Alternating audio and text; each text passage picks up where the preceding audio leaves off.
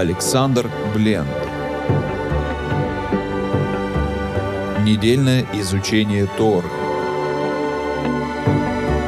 Глава Вайера. Дочери Лота и история непорочного зачатия. Шалом. Э, наша недельная глава Вайера. Очередная глава из книги Берешит. И мы сегодня поговорим о дочерях Лота, Лоте и его дочерях, и всем, всем, всем, что с этим связано. Итак, у Лота было четыре дочери, как говорит Талмуд. Две дочери были замужем, и они погибли вместе с мужьями.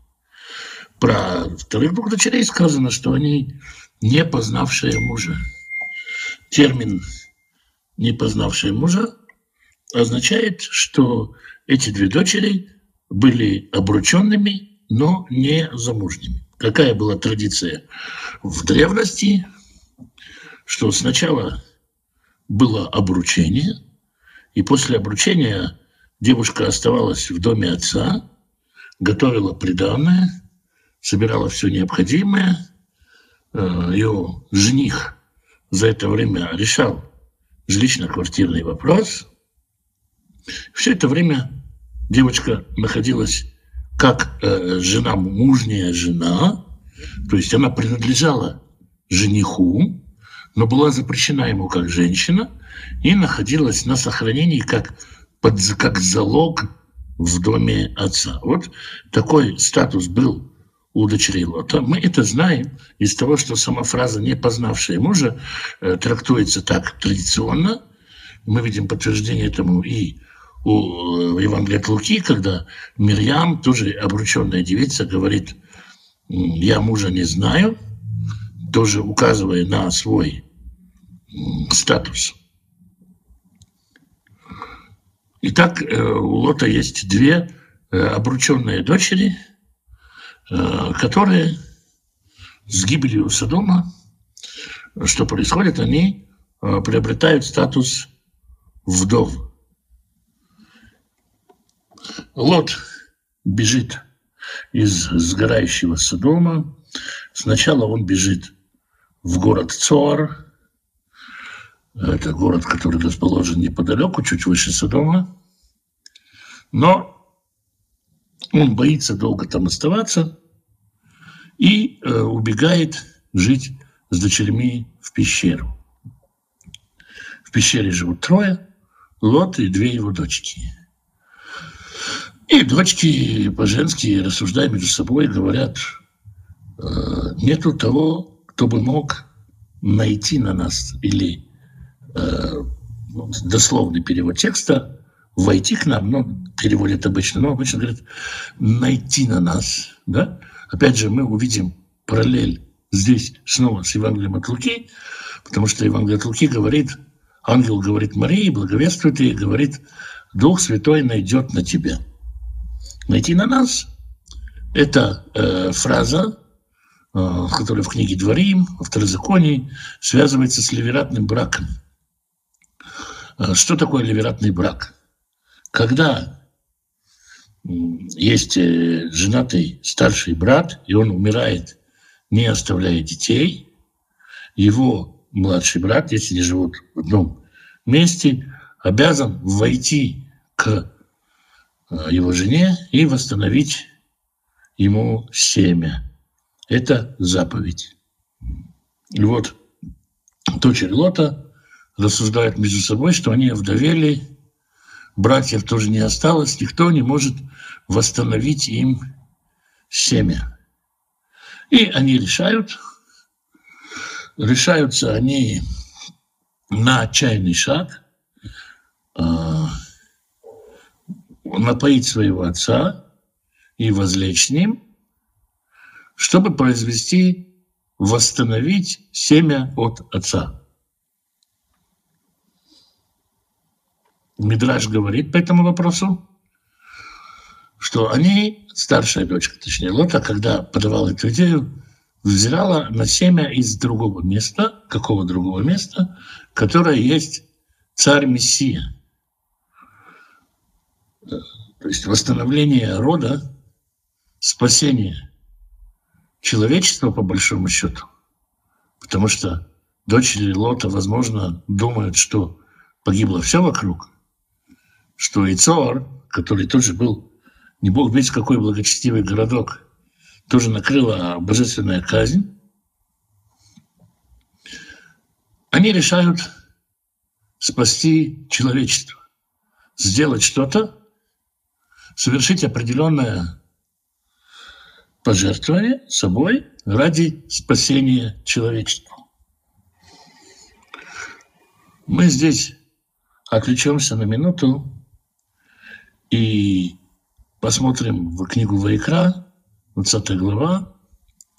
Она говорит о том, что если кто возляжет с сестрой своей, это названо ивритским словом хесед, и такой человек должен быть, а, подлежит смерти. То, что подлежит смерти, это, в общем-то, нам понятно. А вот что значит применимое здесь слово хесед? Слово хесед э, употребляется обычно в переводе благодать, милость. Какой же тут э, может быть хесед, когда брат входит к своей сестре? И комментаторы э, за много лет, естественно, находили много разных возможных версий ответов на этот вопрос. Некоторые говорили о том, что слово «хесед» в арамейском языке обозначает срам, стыд и тому подобное. И здесь почему-то вдруг в ивритском тексте употреблен именно арамейский термин. Другие говорили, что мы помним, что на заре человечества, когда у Адама было три сына, да, и традиционный вопрос, на ком женился Каин? Где он взял себе жену? Ответ на этот вопрос в том, что в то время по милости, по хеседу, по благодати людям можно было жениться на своих сестрах. Вместе с Каином родилась сестра, вместе с Авелем, и каждый из них мог э, жениться на своей сестре. И для чего такой хесед был дан? Для того, чтобы человечество могло продолжить свой род. Книга Зоар соотносит этот стих с, с детьми Лота, с дочерьми Лота и говорит, что дочери Лота э, запустили в мир саму идею самопожертвование в, при зачатии. Зачатие, которое не от э, похоти плоти, не от э, хотения плоти, не от похоти, а как стремление к размножению, к сохранению и восстановлению человечества. Зачатие, соитие, которое не ради удовольствия. Можно сказать, что в «Дочерях Лота» а, книга Зоар, автора книги Зоар, видит прообраз непорочного зачатия. И, как мы уже видим, в Мидраше это связано еще и с царем Мессией. Мы видим также, что обе дочери стали проматерями Мессии. Мы знаем, что Моавитянка Рут вошла в родословие Мессии. Мы также знаем, что аманитянка Наама стала матерью Рахавама, который тоже э, часть родословия Мессии. Моавитянка Рут присоединилась, будучи бедной, будучи на самом низком общественном статусе к народу Израиля. А манитянка Наама, она упоминается в Танахе только один раз, и довольно сложно на основании Танаха о ней как-то рассуждать. Но есть упоминание о ней в традиции Мидраша, которая говорит, что какое-то время царь Соломон, э, Шломо Амелех, должен был оставить свой трон и скитался. И так случилось, что он оказался прислужником э, царя Амонского, у которого была дочь Наама, которая сумела разглядеть в человеке, потерявшем царский образ, тот самый царский образ, которая увидела в нем образ царя, полюбила его и э, вышла за него замуж. В ответ на это ее отец, царь Амонский, выгнал ее, их вместе выгнал в пустыню, чтобы не убивать их. Очень э, длинная, сказочная история, рассказываемая Медрашом. В конечном счете э, Соломон, Шломо поймал большую рыбу, дал Нааме ее разделывать, там нашли то самое царское кольцо, из-за потери которого э, Соломон и скитался. И в любом случае мы можем и должны, конечно, относиться к этому мидрашу как к сказочной фольклорной традиции. Но можно быть Э, иметь некоторую степень уверенности, что эта традиция была известна во втором веке, в первом веке, в эпоху второго храма, и была известна автором Евангелия, и, безусловно, самой Мирьям, если, если уже была известна автором то и самой Мирьям, потому что женщины, они всегда больше тянулись к фольклору. И сама идея, что есть какая-то способность разглядеть царство там, где оно сокрыто. Так Наама, тоже пошла за, в общем-то, нищим Шломо, тоже ради царства. Их близость была не близость, основанная на каком-то плотском влечении, но на влечении Наамы к царству. Ну, можно сказать много и о Рут, что Рут пришла к Боазу в свое время тоже, ну, не очень таким простым путем, но в этом тоже есть проявление э, Святого Духа. Мы попробуем привести еще и другие примеры. Мы видим в родословной Мессии есть э, женщина по имени Тамар. Что Тора говорит о Тамар? Тамар была замужем за Эром. И Эр умер, не оставив детей. Традиция говорит, что Эр воздерживался от обычной половой близости с Тамар, то есть он пытался входить и различными нестандартными, скажем так, способами, потому что она была настолько красива, и он боялся, что эта красота потеряется. Опять же, можно к этому относиться как угодно, как к фольклору, но нужно принимать во внимание, что такой фольклор есть. Затем ее мужем был Анан, и про Анана сказано, что он изливал семя на землю перед тем, как Тихтамар. И после этого должен был быть э, сила, который должен был быть подрасти и должен стать третьим мужем Тамар, но Иуда тянул и тянул с этим. И вот э, Тамар решается на отчаянный шаг.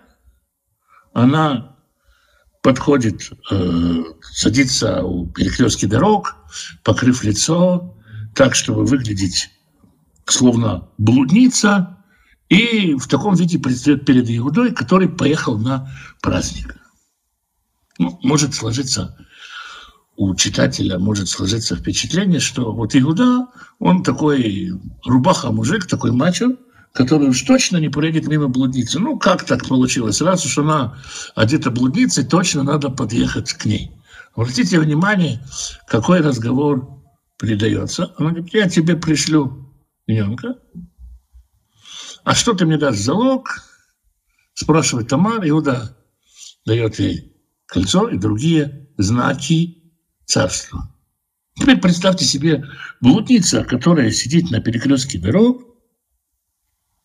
Она сегодня сидит, завтра нет. Как можно давать ей партбилет, удостоверение сотрудника спецслужбы, корону, печатку, державу, скипетр, что-то, что э, реально обладает ни с чем не совместимой стоимостью, уж по крайней мере несовместимой стоимостью маленького животного. И как вообще могла Тамар попросить это? Мидраж говорит, здесь Тамар осенил Дух Святой. Вообще все это действие Тамар, по мнению Мидрашей, по мнению мидрашской традиции, происходит, когда Дух Святой нашел на нее. Тамар не хочет Иуду как мужчину, у нее нет стремления какого-то к Иуде, нет вожделения какого-то к Иуде. Она хочет продлить род. У нее вот именно это желание. И, э, соответственно, идет к Иуде. Опять же, толкование говорит, ангел заставил Иуду свернуть с дороги, толкнул его к Тома ну, Христа ради, сказать, э, говоря простым русским языком. Почему Тамар попросила знаки царства? Здесь проявилось влияние Духа Святого. Ее близость, ее совокупление с Иудой, оно не ради вожделения, а ради царства, ради того, чтобы восставить Мессию. Что говорят толкователи? Толкователи говорят, есть Лот, который не справился с заданием, потому что он не мог э, быть дочерьми просто ради восстановления рода. И, возможно, он весь этот исход в пещеру затеял ради чего-то нечистого, говорит Медраши. Есть дочери, которые хотели именно чистоты, которые хотели продолжение рода. Есть Тамар, которая хочет продлить род, присоединиться к роду. Есть еще одна женщина, Рахав, о которой сказано, что ее посещал Дух Святой, как только Израиль вышел из Египта. То есть она жила в ожидании прихода Израиля. И ее решение было принято тоже на основании водительства Духа Святого. Впоследствии она тоже вошла в родословие Машех. Это женщина, которая была скорее всего, хотя текст э, книги Ишуа неоднозначен, скорее всего, э, Рахав была блудницей, она, Талмуд и традиции много говорит о ее сказочной красоте. Как блудница она, возможно, присытилась всем, чем блудница может присытиться, и ее стремление войти в Израиль и восставить тоже было на основании водительства Святого Духа.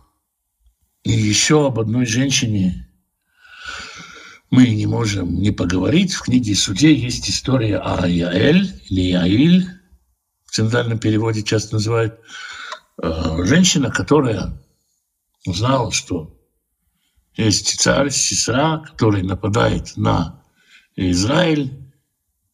Она заманила его в шатер, напоила там молочком, прикрыла одеяльцем, потом взяла колышек от шатра и воткнула его Сесере в висок. Из текста явно не следует такое, но тем не менее в тексте содержится более чем тонкий намек на то, что э, Иаэль а для того, чтобы усыпить Сесеру, усыпить его бдительность, соблазнила Сесеру.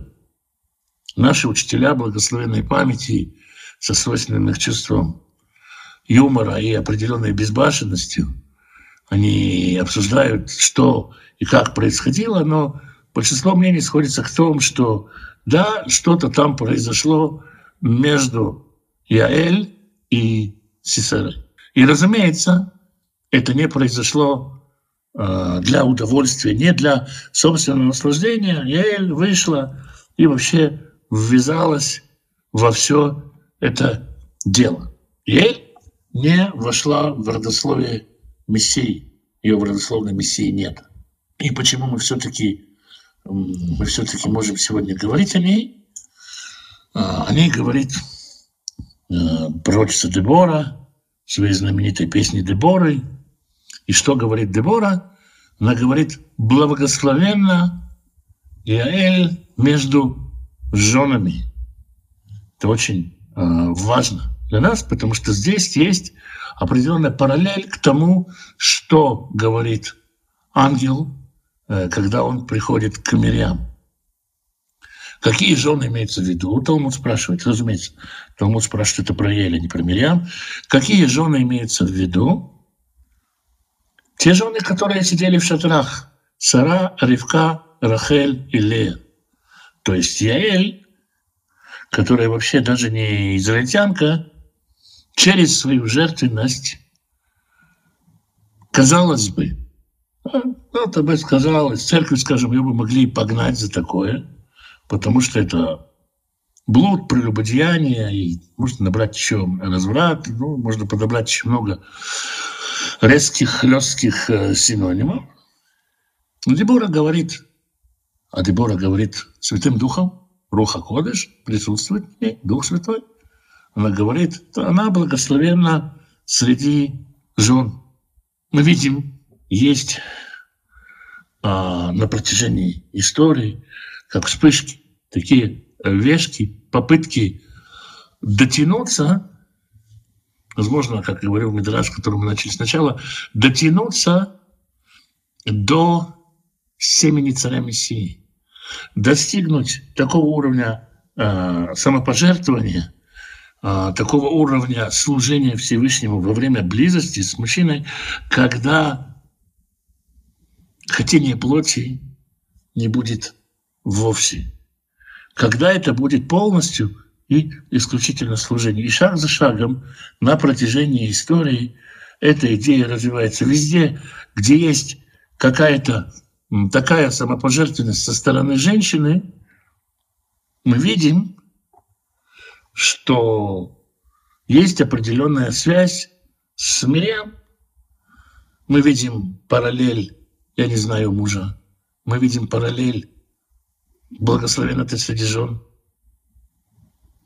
Даже первое обращение ангела к Мирьям связано со словом «хесед», радуйся, ну, можно сказать, словом «хасуда», а мы говорили, что хесед – это жертвенность, это понимается как э, отдача себя на продление э, рода, на э, благословение всего э, человечества.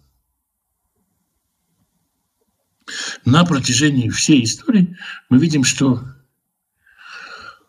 вот именно эти параллели всегда существуют там, где есть жертвенность женщины, когда она дает, отдается не по страсти, не по любви, не по залету, не по э, расчету, а для служения человечеству. Мы знаем, Тора говорит это, что моавитянин и аманитянин не войдут в народ Израиль. Тора запрещает а, принимать бразилитов из этих двух народов. Это удивительная вещь. Почему? Потому что когда шел Израиль, проходил через землю, они не приветствовали, не вынесли хлеб и так далее. Мы видим, да, есть народы, которые Э, совершили гораздо большие преступления по отношению к Израилю. Например, из амаликитян можно делать геру. Из египтян, которые держали Израиль много лет в рабстве.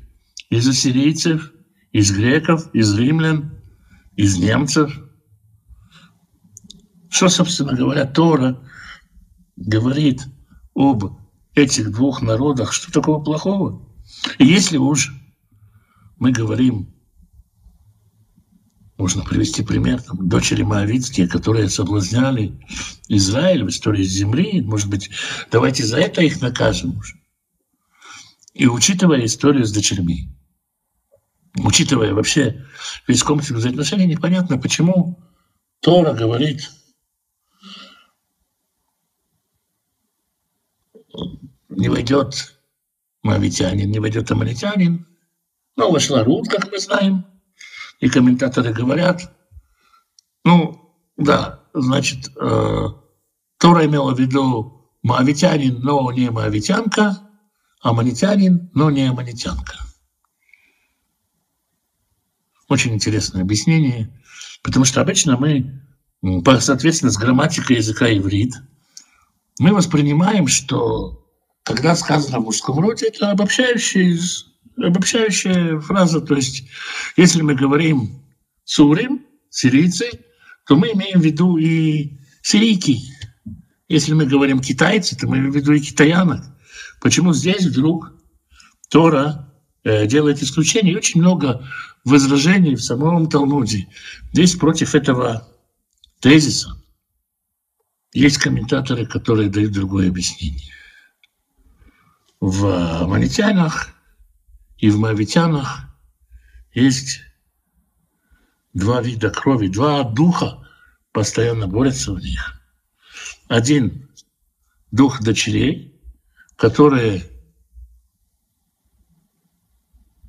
хотят послужить восстановлению человечества, которые хотят сотворить именно хесед, именно благодать, благочестие.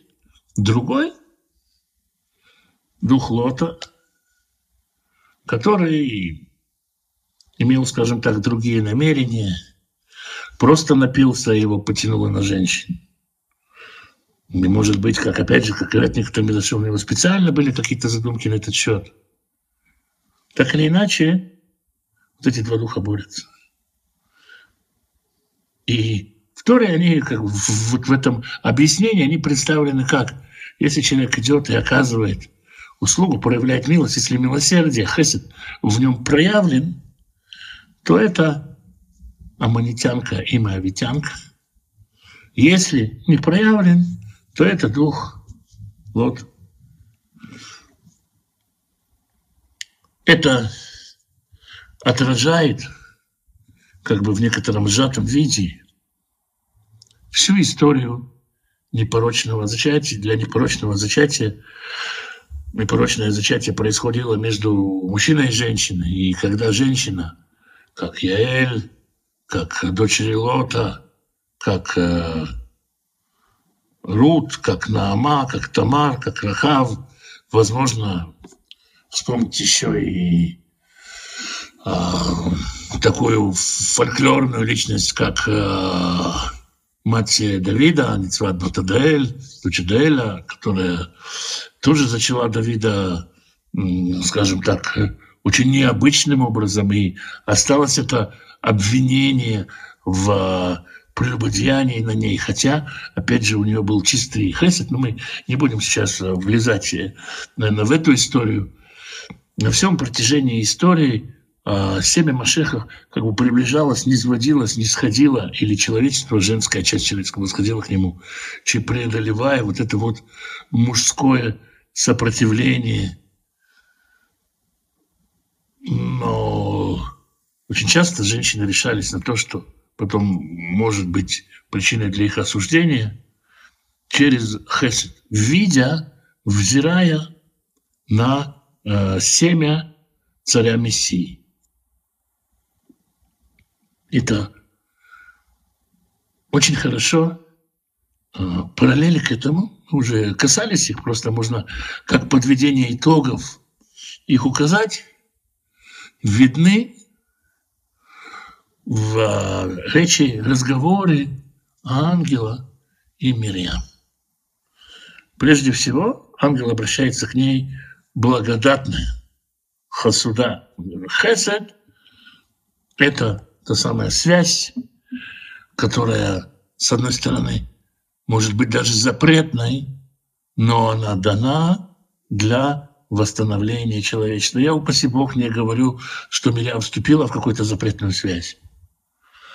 Но она была поставлена в ситуацию, когда, как на протяжении всей истории, то, что она делает, могло казаться чем-то порочным. И мы знаем, а, что иудейская реакция на христианскую историю была именно таковой, что обвиненный появился какой-то римский солдат, э, прелюбодеяние э, в некоторых версиях Мирьям просто рассматривается как такая девица легкого поведения. Эта ситуация – часть замысла Всевышнего. Отсюда слово «благодатное», как намек, и на едва ли не кровосмешение, и на милость божественную.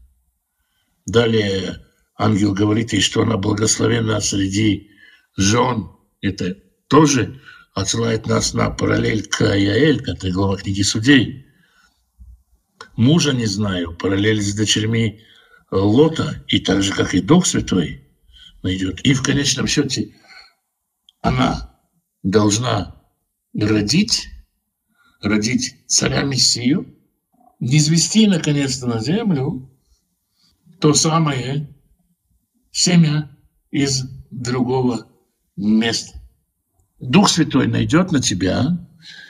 Мы говорили, что это указание на ливератный брак, на восстановление э, потерянного семени. Да? Но Мирьям, Мария, она не находится, она не вдова. У нее есть жених, можно сказать, будущий муж, уже почти муж, э, который ничем не ограничен, может э, не завершить бракосочетание с ней и войти к ней. И это потом и произойдет. В чем же означает здесь Дух Святой найдет на тебя? Ну, мы знаем, что сам Давид молился постоянно о том, что он э, через помазание получил э, Духа Святого, да, и э, именно это стало свидетельством и праведностью, и оправданием его э, матери, э, со всем, что там произошло. И, э, скорее всего, то, что происходит при, так сказать, самом совершенном, самом непорочном из непорочных зачатий, тетя Мирьям, то Бог восстанавливает в Мирьям Э, семя э, Давида очищает, можно сказать, семя Сефа от всего человеческого, от всего наносного и восстанавливает в Мириам семя Юсефа как сына Давидова в его совершенстве. В то время уже знали это, и сегодня иудеи верят так, что ангел берет семя мужчины, несет его вверх, в верхние миры. И там э, Господь э, наделяет его, можно сказать так, вкладывает в него духовный ДНК, и так он не сходит в мир. Я не знаю, было ли взято у Иосифа семя, реально было ли у него семя сечения, мы не можем об этом говорить. Это тайна, и даже как-то страшновато влезать в эту историю.